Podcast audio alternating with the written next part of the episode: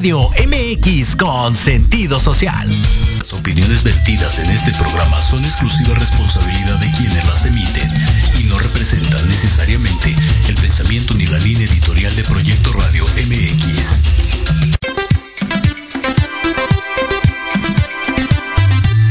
Bienvenido a Confesiones Médicas.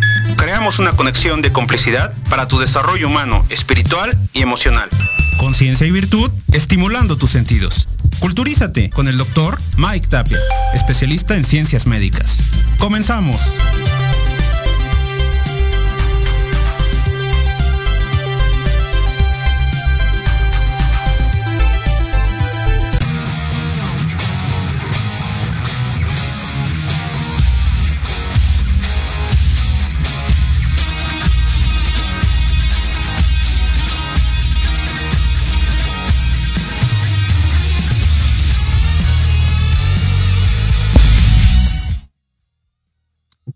Pues amigos, es un placer nuevamente estar con ustedes 5 pm, Proyecto Radio MX, siempre con sentido social. Lamentablemente no puede llegar. Estoy atorado en el tráfico. Pues no me gusta quedarles mal. Aquí estamos. Muchas gracias, cabina. Un poco tarde, pero ahí estamos. Eh, hoy vamos a hablar de un tema que vamos a dejar pasar esta ambulancia.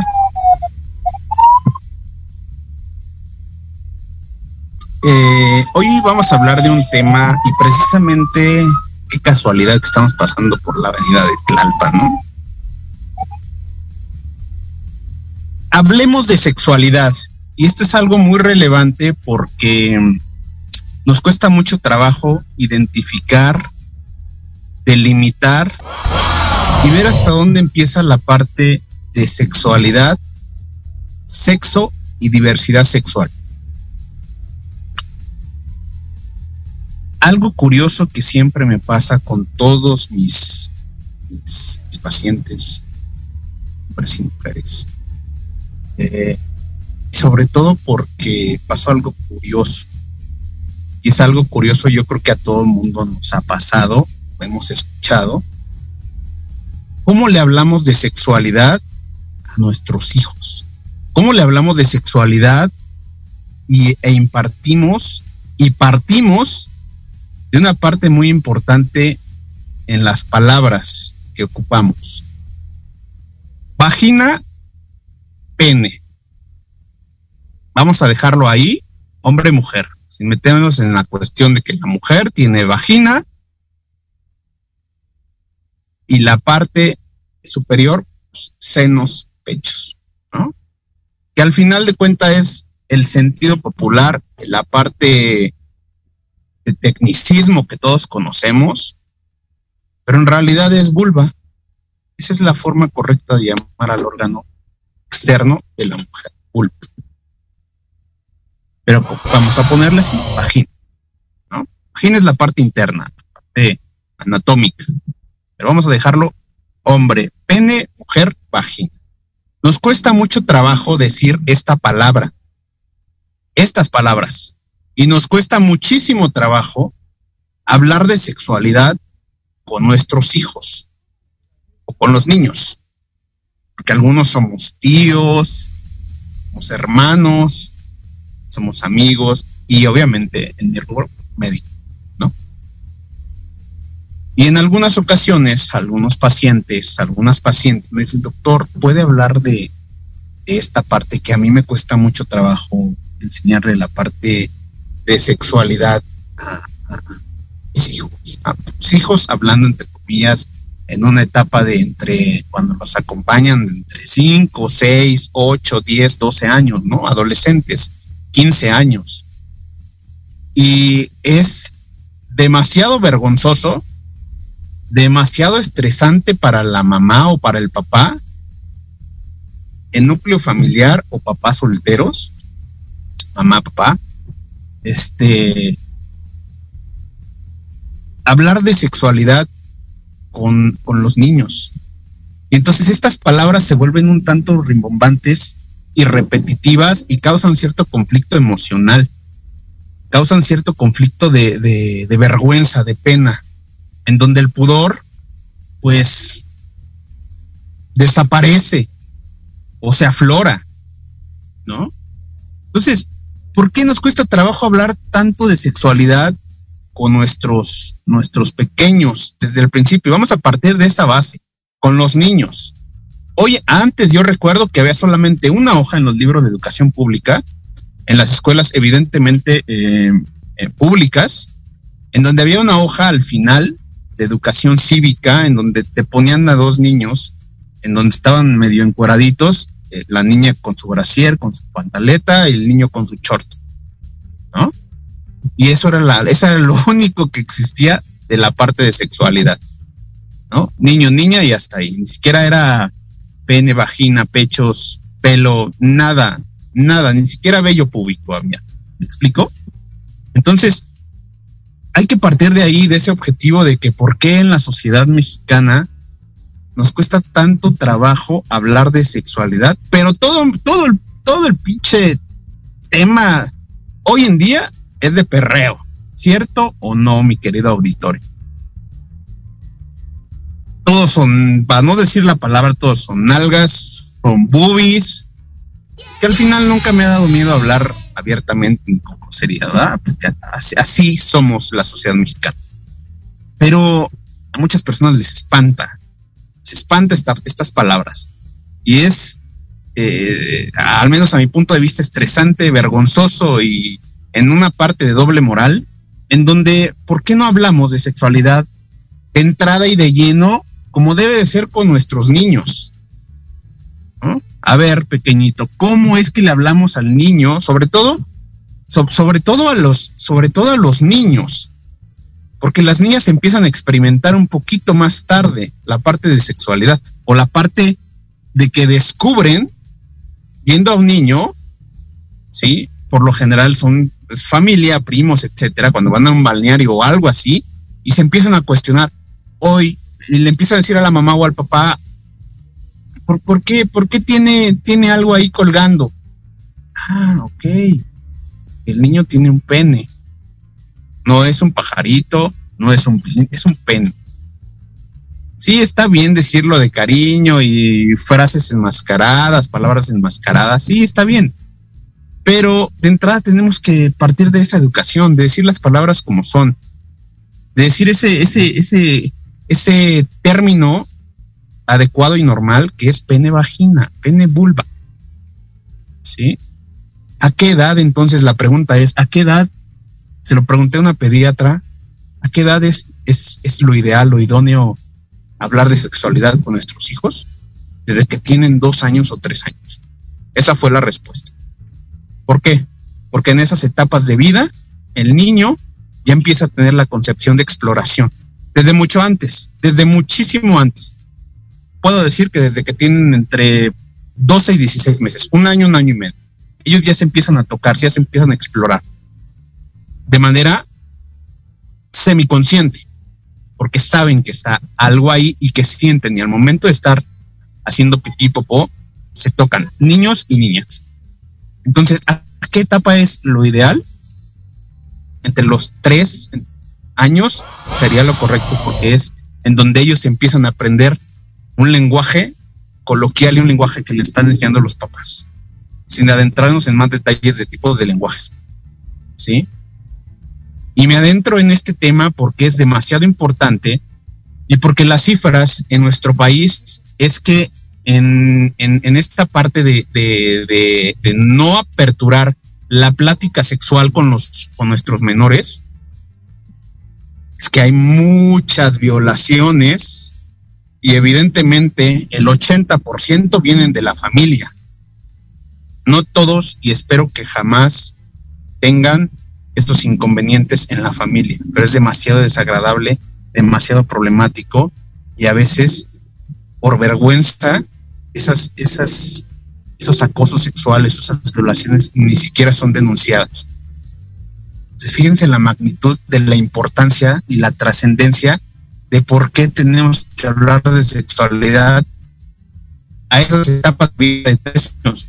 Porque empieza a tener una apertura en vocabulario, una apertura de señalamiento, una apertura de quiénes son las personas que los cuidan, quiénes son los, que están atentos a ellos, llámese eh, hombre o mujer, niño o niña. No nos vamos a adentrar ahorita en la parte de diversidad sexual ni en la parte de orientación sexual, que es algo también muy diferente y también muy complejo.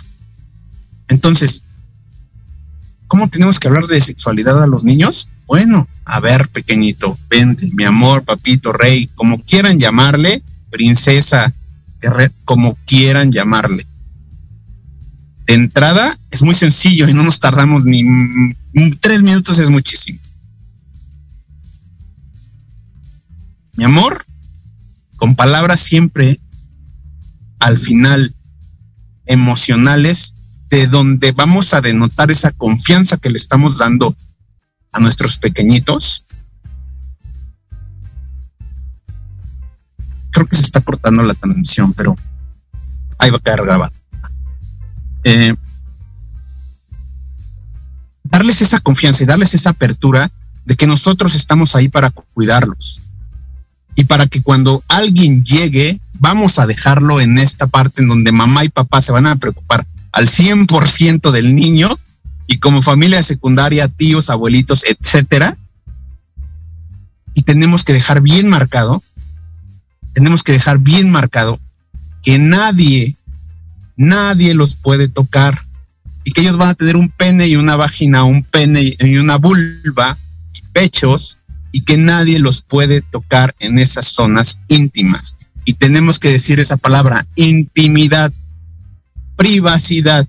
Y hoy en día la mayoría de los niños entiende que es privacidad. ¿Sí?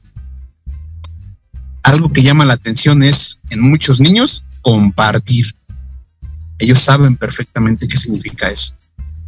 Porque hoy todos los niños andan con celular. Entonces, ¿me compartes tu celular? Ah, sí. ¿Me compartes eso? Ah, bueno, pues hay que tratar de enmascarar esa parte de compartir con que esas zonas no se tienen que compartir. Esas son charlas que he tenido con múltiples expertos en desarrollo pediátrico psicoemocional en donde están muy aperturados, están muy abiertos, pero tenemos que dejar un hincapié en que nadie puede tocar esas zonas íntimas, esas zonas erógenas. Nosotros lo entendemos, pero ellos no. Y si alguien llega y si mamá y papá no están atentos a este tipo de temáticas de apertura sexual, estamos fritos, amigos. Estamos muy mal. ¿Por qué? porque en el peor de los casos, en el peor de los casos, pues no falta que evidentemente la mayor parte de denuncias están hechas para los hombres, sí, sí. Y aclarando ciertos puntos en donde la mayoría son de diferentes parejas. O sea, no es su hijo, es su hijastro. ¿Me explico? Entonces, sin adentrarnos en esos temas Evidentemente ahí tienen mucho que ver la parte de educación, la parte cultural tiene mucho que ver, pero es la realidad hoy en día en nuestro país. Entonces, evidentemente, si nosotros no aperturamos y no explicamos a nuestros chiquititos de, en esas etapas de vida, imagínense cuando pasen a la primaria, cinco o seis años. Y ahorita todos los niños están en la parte de este de confinamiento y todo, algunos siguen en la escuela, otros no, etcétera. Siguen en casa. Pero esto está afectando de manera social y de manera cronológica y puedo decir que hasta con un grado de, de falta de educación y falta de, de, conocimientos por parte de los educativos o profesores. Porque hay temas que se tienen que tratar muy, muy estrictamente y no con pincitas, sino con la verdad. Entonces, imagínense, poniendo ese ejemplo, pero también, reiterando, hay muchas denuncias para las, para las mamás o para las madrastras. Hoy en día las relaciones de pareja ya están totalmente complejas. Ya muchas personas tienen hijos con diferentes papás, uno de cada papá. Entonces esos núcleos familiares ya como nosotros antes lo conocíamos, mamá, papá, muchos hijos o uno o dos, ya desapareció es mamá con tres hijos de diferente pareja y igual, de igual manera papá con muchos hijos de diferente pareja. Evidentemente es una mezcolanza familiar. Imagínense. Sí, genéticamente podrán tener un porcentaje de, hermandad, por así decirlo. Sí. Pero lamentablemente, emocionalmente, los que no viven los que no viven en ese núcleo familiar juntos, imagínense cómo, cómo van a tener esa apertura sexual de observando, porque al final la mayoría llega ya grandes y en diferentes etapas de vida. Y la exploración y la pubertad es totalmente diferente. Imagínense con qué ojos, con qué sentimientos, con qué apertura, con qué exploración y curiosidad van a tener estos niños. Es por eso que tenemos que empezar a, educar a nuestros pequeñitos a, a muy temprana edad. Entonces, ¿qué es lo que va a suceder más adelante? Que no va a faltar, si no aperturamos esta vida sexual, pues que el hermanito o la hermanita ya la tocó, o, hacen cosas indebidas cuando están los papás. ¿Me explico? Me explico cómo de un pequeño tema de dos o tres minutos reiterándolo, no necesariamente cada semana, no, pero por lo menos unas dos o tres pláticas al año, yo creo que son suficientes. Y los niños son muy sabios, los niños, los niños son muy resilientes con, con lo que les, les explicamos. Lo entienden rápidamente, lo procesan muy rápidamente. ¿Por qué? Porque no tienen esa maldad, no tienen esa morbosidad, no tienen esa curiosidad todavía ellos entienden la información al 100%. Entonces es muy importante educarlos, reeducarlos y nosotros hacer conciencia de lo que les estoy diciendo. Desafortunadamente, llega un momento en donde todo mundo confía y en esas personas que confían, pues son las que más lastiman en este sentido cuando hay niños pequeños. Y esa es la realidad, ¿eh? Esa es la realidad que nadie quiere hablar, pero que existen. Existen muchos eventos de este tipo. Sí. Entonces, es un dato bastante curioso que la mayoría venga de la familia.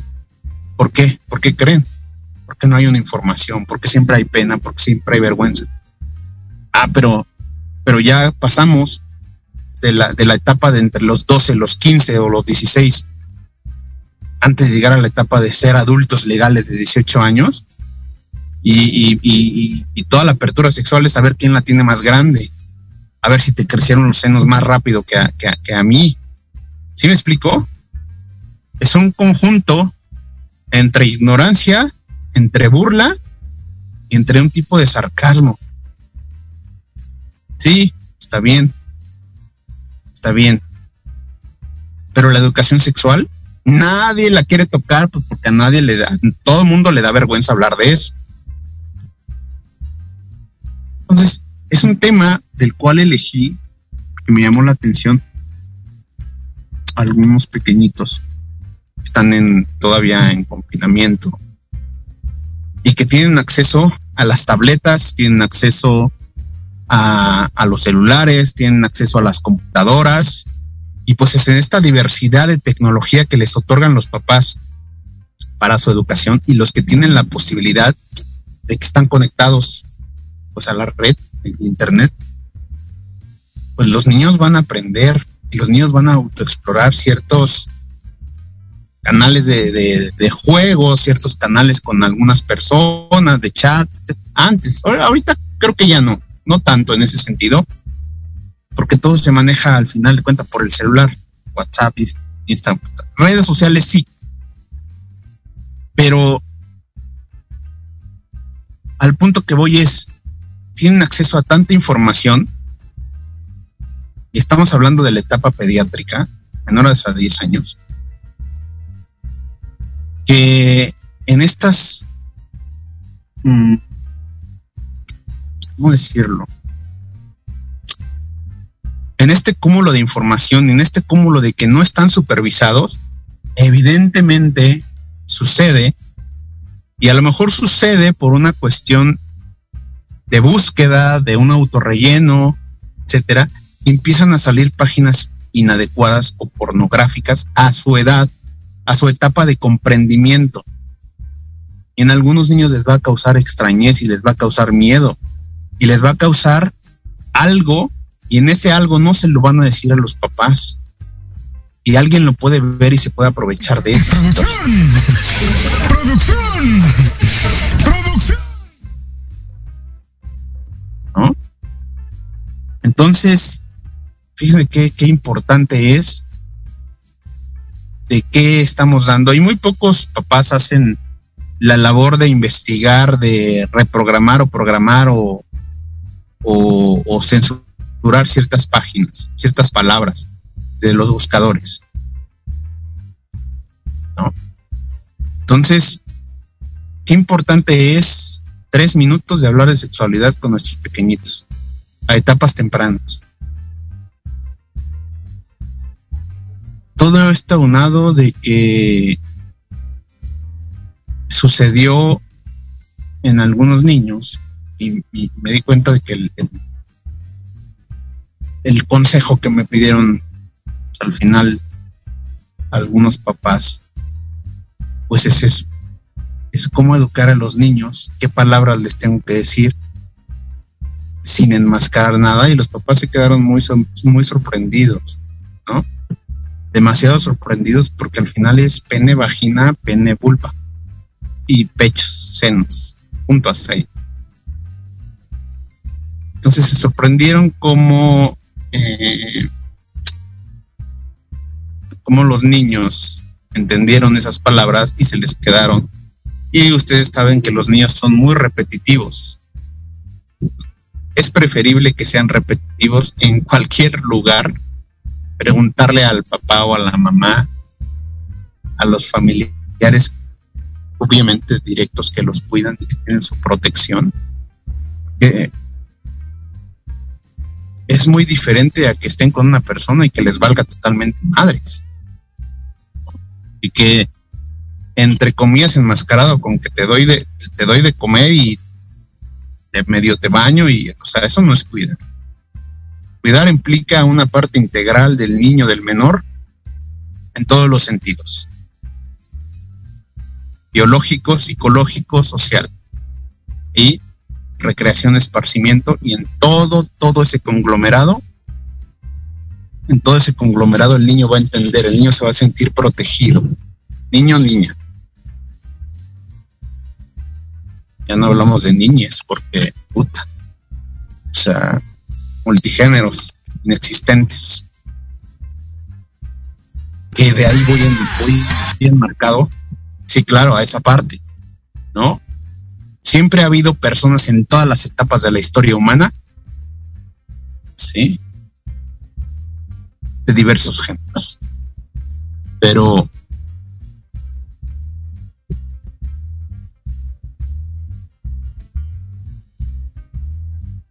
pero la parte de sexualidad es eso, sexo hombre, sexo mujer le duela y le pese a quien le pese. Feministas, machistas, multigéneros, pro lo que surja, así de sencillo. No lo van a cambiar, no van a cambiar esa historia. Por el simple hecho de que hay, dos géneros, masculino y femenino. Lo otro se llama orientación sexual, que es algo muy diferente y en esas etapas previas tuvieron que haber educación sexual. ¿Sí me explico? Entonces, ¿qué es lo que sucede ahí? Bueno, ¿en qué etapas? Siguiente pregunta. Son tres preguntas muy básicas y muy fáciles. Siguiente pregunta, ¿en qué etapas mi hijo, mi pequeño, mi pequeña, descubre su sexualidad, su orientación sexual más bien. ¿En qué etapa descubre mi pequeño su orientación sexual? Puta, pues yo creo que desde nacimiento, ¿no? Desde que los papás están de tercos diciendo, doctor, ¿qué sexo tiene mi bebé? Cuando tienen 4.5 semanas de gestación o 6. ¿ven? O sea, esas preguntas me las hacen a diario. Imagínense. Yo creo que desde el momento en que esa concepción es dada, ya los papás o el núcleo familiar afuera ya le está otorgando una parte de, de sexualidad a su bebé. Por eso antes decían que la parte de homosexualidad en hombre y mujer era determinada por ciertos factores. Y esos factores eran externos. Bien. Sin adentrarnos tanto, porque esto es muy complejo. La orientación sexual que van teniendo los niños, las niñas, pues evidentemente es en, es en la etapa de entre 6 y 8 años. ¿Por qué en esa etapa? Porque en esas etapas ya tienen más conjunción, ya tienen más... Eh,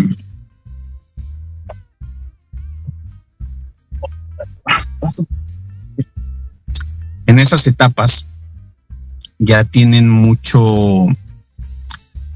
conocimiento entre la parte de interacción con, los demás. Amigos, sobre todo en la escuela. y evidentemente tiene una mejor autoexploración y se pregunta, reiterando que no lo hablan, se preguntan. Y van experimentando sensaciones, sentimientos en ellos mismos que se quedan ocultos. Y muy poquitos hablan pues, con la parte de su papá. ¿no? Muy poquitos le resuelven esas dudas de lo que van sintiendo, las cosquillitas que van sintiendo, hormigueos en ciertas zonas erógenas, piel, silas, cuello, ingles, manos, labios. ¿Sí? Entonces, ¿cómo, cómo, van, cómo van teniendo esa interacción constante y cronológica? Pues desde esas etapas. Y muchos niños en esas etapas de vida, entre los 8, sí, entre los 8 y 10 años, pues ya están definidos sexualmente.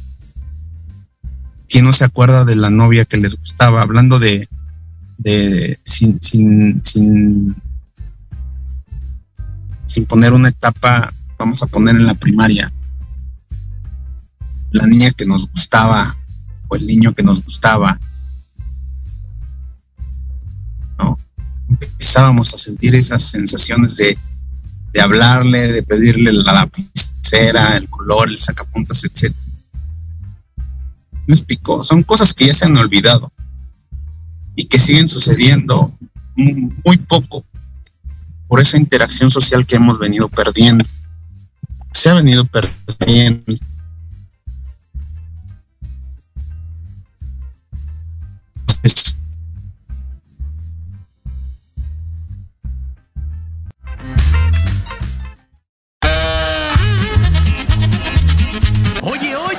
¿A dónde vas? ¿Quién, yo? Vamos a un corte rapidísimo y regresamos. Se va a poner interesante. Quédate en casa y escucha la programación de Proyecto Radio MX con sentido social. ¡Uh, la, la chulada! En Proyecto Radio MX, tu opinión es importante. Comienza la ilusión y emoción de la misión al sonar el silbatazo inicial. 22 guerreros, un balón, un objetivo, el gol. Recupera el centro del campo. Se lleva uno, se lleva dos. Toca para la banda. Viene el centro y el remate. ¡Gol! Rematando las ideas y datos precisos, Diego Montes. Asistiendo en la narración, Carlos Carrillo. Recibiendo el mejor análisis con Héctor Ayuso. Y en la delantera del equipo, Jorge Escamilla H. Esto es Fútbol transmitiendo emociones cada partido. Porque en algún momento todos necesitamos ayuda en los tiempos difíciles y requerimos ser escuchados. Lo mejor es acercarte con un experto. Contacta a la psicoterapeuta y consteladora familiar Nat Lazan, especialista en apoyo psicológico y tanatológico. Comunícate al teléfono y WhatsApp 56 1883 3040 y agenda tu consulta. Nat Lazan, el apoyo y acompañamiento ideal para salir adelante.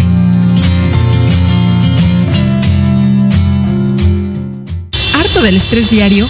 ¿Te sientes tenso, nervioso o ansioso? Entonces, Dharma by Verónica Samperio es para ti. Te ofrecemos tratamientos faciales, oxigenación con ozono, tratamientos corporales como linfoescultura o moldeado corporal, drenaje linfático, masajes relajantes o descontracturantes, ozonoterapia, desintoxicación iónica y mucho más. Solo en Dharma by Verónica Samperio. Informes y citas al teléfono 55 36 68 43 33 o en Facebook arroba Dharma by Verónica Samperio.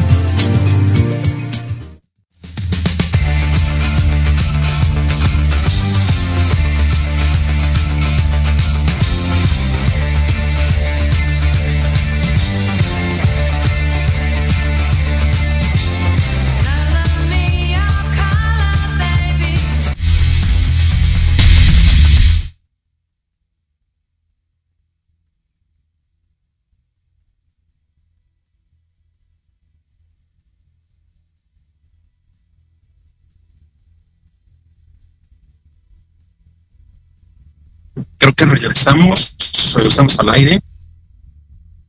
Muy mala señal, obviamente, pues, porque estoy en el tráfico. Este.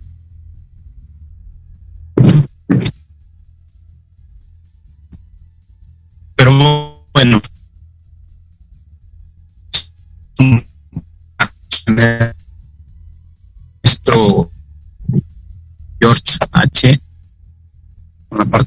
Fútbol. Síganlo por favor en sus redes sociales. Fútbol.mx me parece. Este, a todos los expertos. Y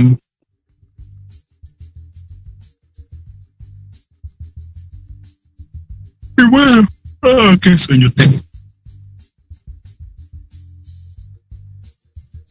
Entonces, última pregunta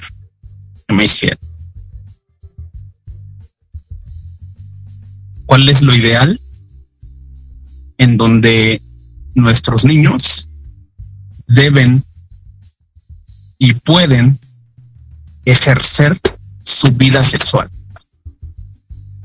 Evidentemente para esta pregunta, uno como adulto debió de haber ya tocado estos dos temas que ya, ya reiteramos muchísimo. ¿No?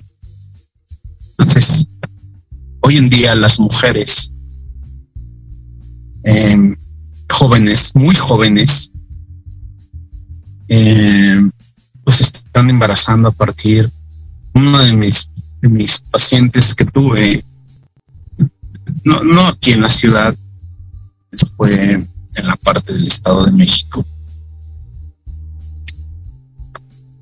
Mm, entre nueve, o sea, no nueve años, no exactos, o sea, tenía como nueve años, nueve, entre nueve y diez años de edad, este, embarazada, ¿no?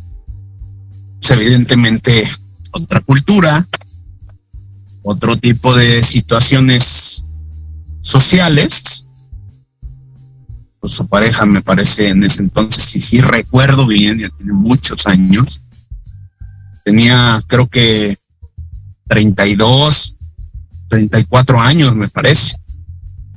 O sea, imagínense el contexto de una persona de esa edad teniendo relaciones sexuales con una niña de entre 9 y 10 años. Evidentemente eso legalmente es una violación. ¿Sí me explicó? Pero socioculturalmente en su sociedad y en su su estatus de desenvolvimiento eh, étnico, será normal. ¿No? Entonces, les platico esto porque hay que, hay que partir cerrando este último segmento de 10 minutos. Este, ¿Cuál es lo ideal en que las niñas, niños, anteponiendo esa palabra, pubertos, deben iniciar vida sexual? Anatómicamente, pueden iniciar vida sexual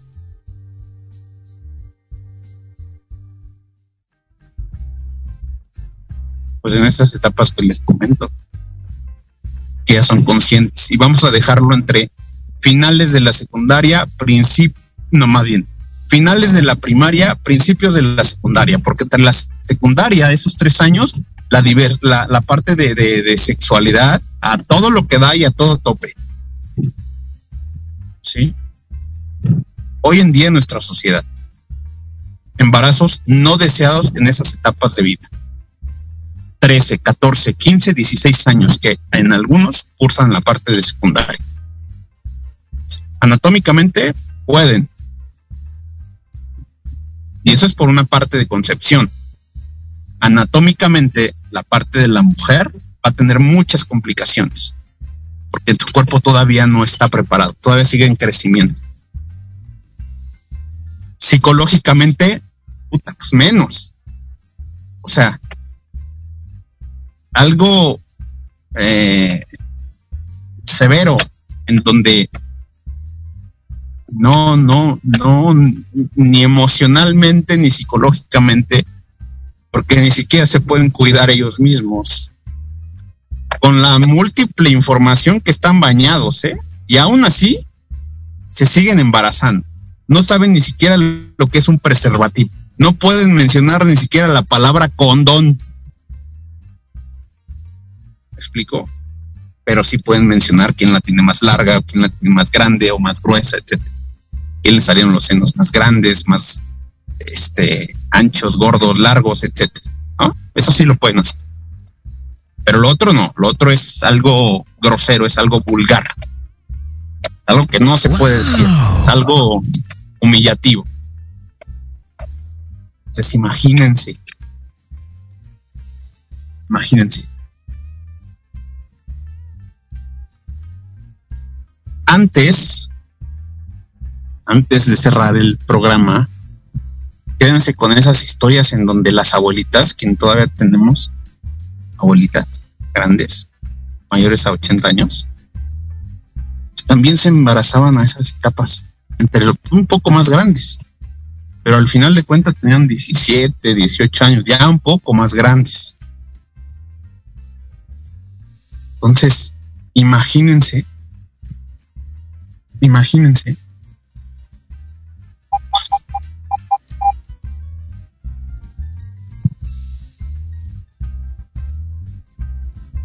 Estacionar, porque si no.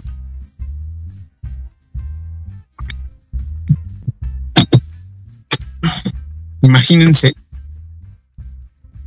que evidentemente eran otros tiempos, se obtenían las cosas mucho más rápido, a pesar de que eran trabajos de ambos o solamente del, del, papá, sacaba adelante a 10, 15, 20 hijos, ¿no? Hoy no, hoy es totalmente diferente.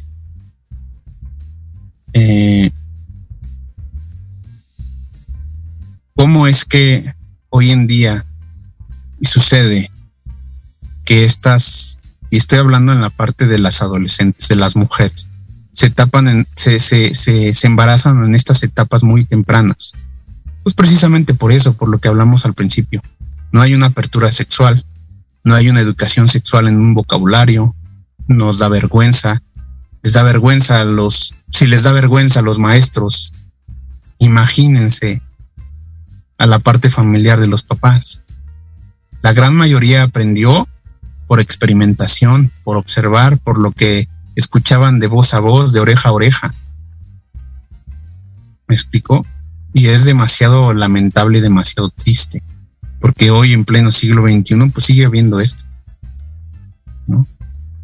Por eso hay tantos memes ahí de pues la mamá luchona muy pocos del papá luchón, este, pero en realidad quien cuidan a esos niños, quien cuidan a esos menores, pues en realidad son los, son sus papás, son las abuelitas, ¿no? Son los, son los de la crianza, porque siguen siendo unos squinkles, siguen siendo unas niñas, en donde siguen su, su mentalidad, muy pocas, no puedo decir que todas, pero muchas, o la gran mayoría, pues pensando todavía en fiestas.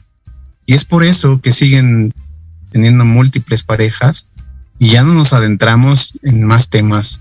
Ya lo habíamos platicado en otro programa pues, de las múltiples infecciones sexuales, sin llegar al VIH, lo más agresivo, lo más severo.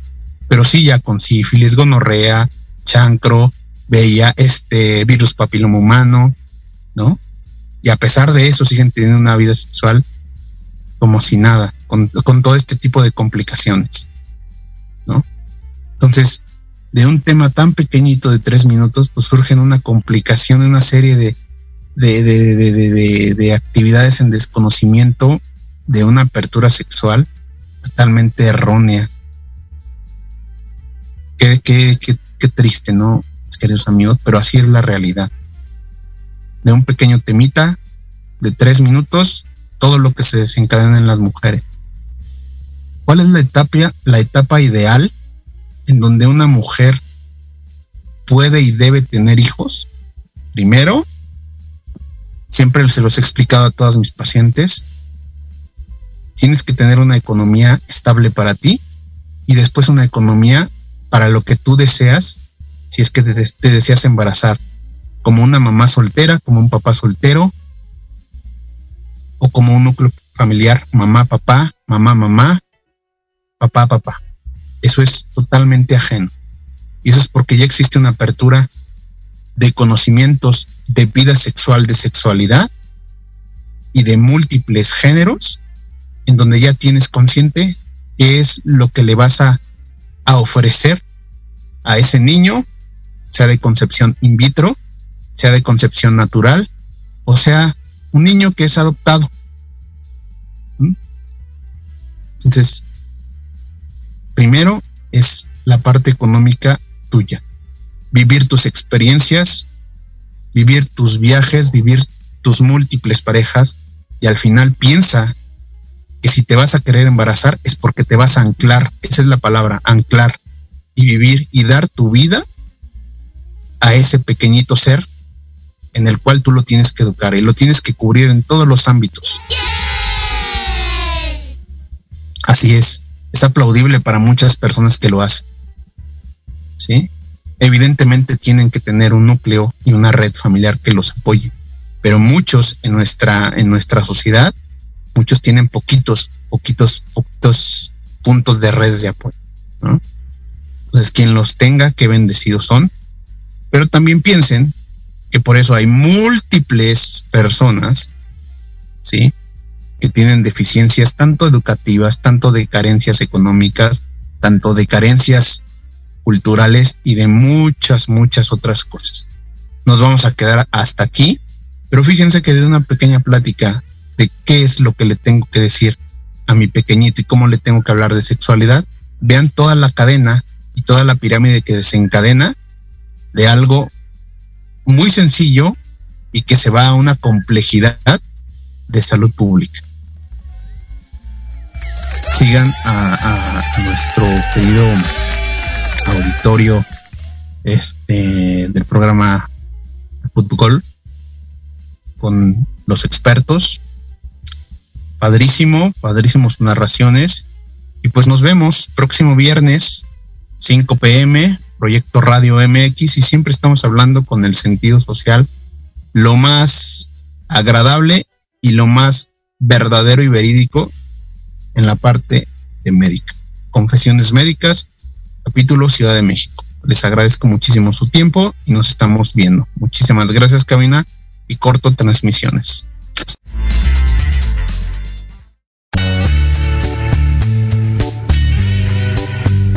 Recuerden, la inversión más importante de hoy fue su tiempo. Comparte si te nació, comparte si te vibró, comparte si te modificamos tu sentido humano.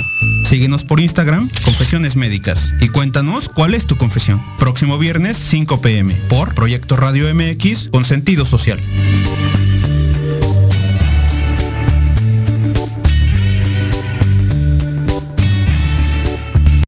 Estás escuchando Proyecto Radio MX con sentido social.